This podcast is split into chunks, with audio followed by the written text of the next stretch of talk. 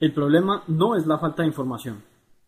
En uno de sus audios sobre la libertad financiera, el doctor Camilo Cruz menciona algunos puntos interesantes sobre por qué las personas muchas veces no gozamos de la abundancia que quisiéramos.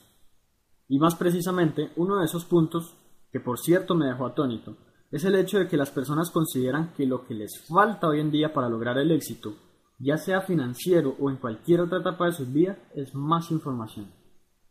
Dicen que necesitan información acertada, que necesitan información pertinente, pero la verdad es que la falta de información no constituye realmente un problema. Hoy quisiera hablar un poco de por qué y de paso mencionar realmente cuál es el problema que nos detiene en nuestro camino al éxito personal. Empecemos por indicar que si deseamos lograr cambios positivos y duraderos en nuestra vida, es vital que seamos absolutamente honestos con nosotros mismos. No vale la pena creer y decir que todo anda bien, que nuestra situación hoy en día no está tan mal que digamos, y que si hay cosas para mejorar, en realidad son pocas. Siempre podremos mejorar, y mucho.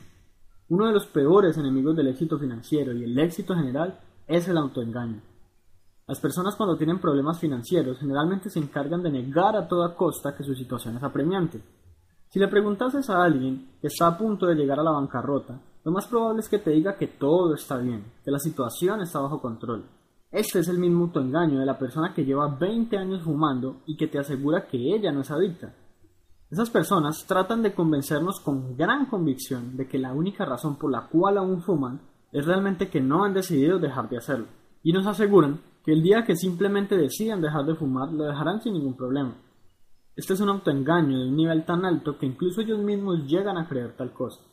Luego, ocurre lo peor, y es que ni siquiera intentan dejar de fumar porque creen que están en el control absoluto de su adicción y entonces no ven la necesidad de solucionar un problema que ante sus ojos no existe.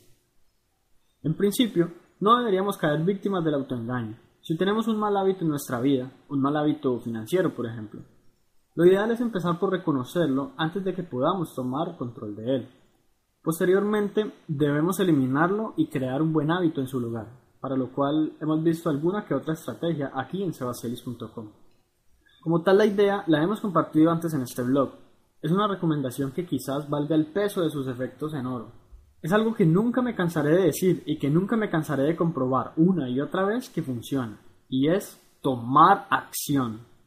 Lo único que va a ayudarte a cambiar tu situación actual son los pasos que tomes en la dirección del éxito. Pongamos el ejemplo típico.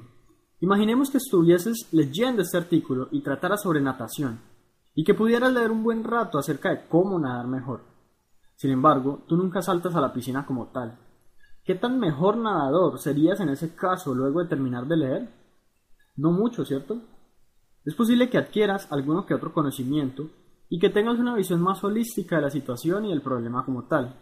Pero en la natación, así como en la vida personal, el conocimiento por sí solo no te dará poder, porque, volviendo al tema de los fumadores, si te pones a analizar realmente, no hay ningún fumador que no sepa que fumar es malo.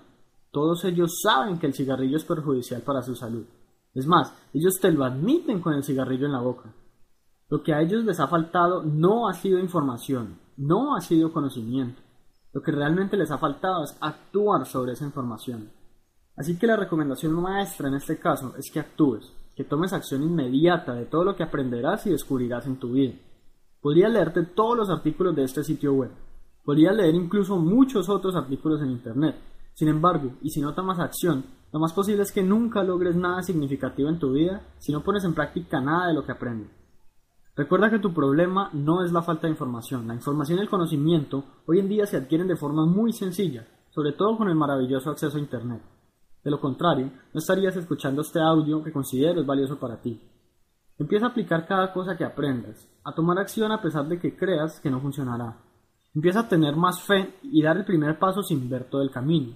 Persiste en dicho camino, pero actúa. Con la mejor información nunca lograrás más que saturarte y creer que no funciona si no la aplicas.